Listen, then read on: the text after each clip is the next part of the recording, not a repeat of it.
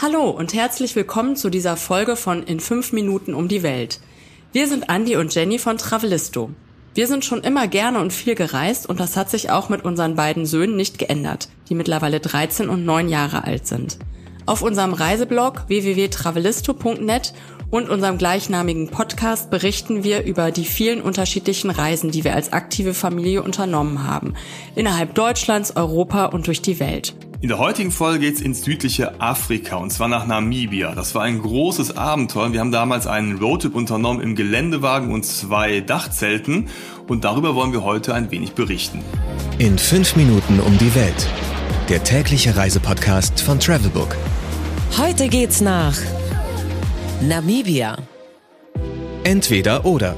Schnelle Fragen in 30 Sekunden.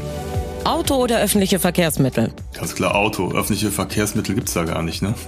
Pärchen oder Familienurlaub? Familienurlaub, wobei alleine mit dir in so einem Dachzelt wäre bestimmt auch mal schön. Aber so haben wir uns halt aufgeteilt, was auch sehr gemütlich war. Entspannung oder Abenteuer? Ganz klar Abenteuer. Kultur oder Party? Das finde ich schwierig. Ich würde sagen Tiere. Worunter okay. fällt das eher? Weiß ich nicht. Party der Tiere. Karneval der Tiere. Karneval der Tiere. Teuer oder günstig? Eher günstig, würde ich sagen. Wobei für den Geländewagen mit den Dachzelten sollte man schon ein bisschen Geld einplanen. Und den Flug natürlich.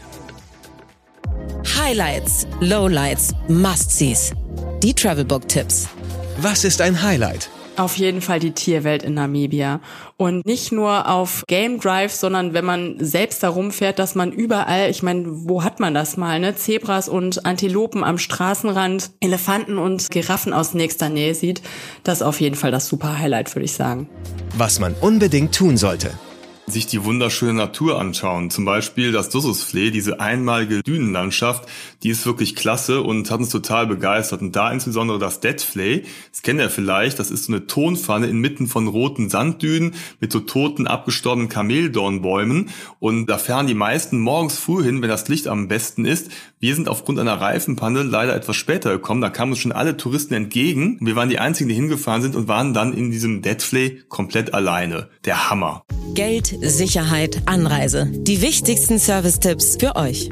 Wie viel Geld sollte man für eine Woche einplanen? Also teuer ist auf jeden Fall der Geländewagen mit den Dachzelten, Essen und Unterkünfte. Ab und zu hatten wir mal eine Unterkunft, das war nicht so teuer, vor allem das Essen. Wir waren ja Selbstversorger.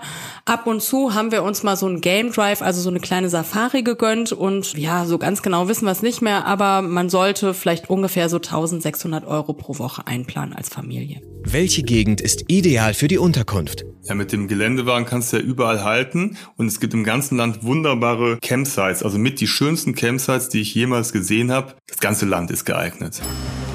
Mmh, Weltspeisen. Namibia und Essen, was fällt dir ein? Ja, dass wir erstmal beim Supermarkt gehalten haben und erstmal alles gekauft haben, was wir da so finden konnten. Wir waren ganz überrascht, dass es da auch einige deutsche Produkte gab. Ja, dass es diese Verbindung offenbar doch noch gibt. Du hattest ja ein Lieblingsessen, ganz eindeutig. Biltong, ähm, Biltong Trockenfleisch. Genau, mhm. Trockenfleisch für zwischendurch zum Knabbern. Und ansonsten haben wir in einer Lodge einmal Kudo und Zebrafleisch ausprobiert in leckerer Weißweinsoße. Also das war auch nicht zu verachten. Blitzkurs Sprache. Man spricht Deutsch in Namibia. Man denkt es kaum, aber die deutsche Vergangenheit ist da allgegenwärtig. Besser kommt man noch mit Englisch zurecht. Also von daher, das sollte alles machbar sein. Do's and Don'ts. Also man sollte auf jeden Fall mit Vierradantrieb fahren und den auch nutzen. Wir haben das einmal vergessen auf einer sehr matschigen Piste und uns gewundert, wieso wir immer von dieser Piste runterrutschen. Und irgendwann haben wir dann kapiert, oh, wir sollten vielleicht den Knopf für den Vierradantrieb nochmal extra betätigen. Wenn man in Namibia unterwegs ist, ich hatte es ja eben schon mal angedeutet, dann trifft man auf eine deutsche Vergangenheit und die ist nicht besonders ruhmreich und man hat ehrlich gesagt auch in der Schule finde ich wenig darüber erfahren. Man sollte gar also nichts? ja gar nichts. Man sollte also diese Zeit und den Besuch in Namibia mal nutzen und sich mit der deutschen Geschichte mal befassen und sich darüber informieren. Das ist auf jeden Fall lehrreich. So, das war ein kurzer Einblick in unsere Namibia-Reise. Ich hoffe, ihr habt einen schönen Eindruck bekommen und danke euch für die Aufmerksamkeit. Ciao. Tschüss. 15 Sekunden Auszeit.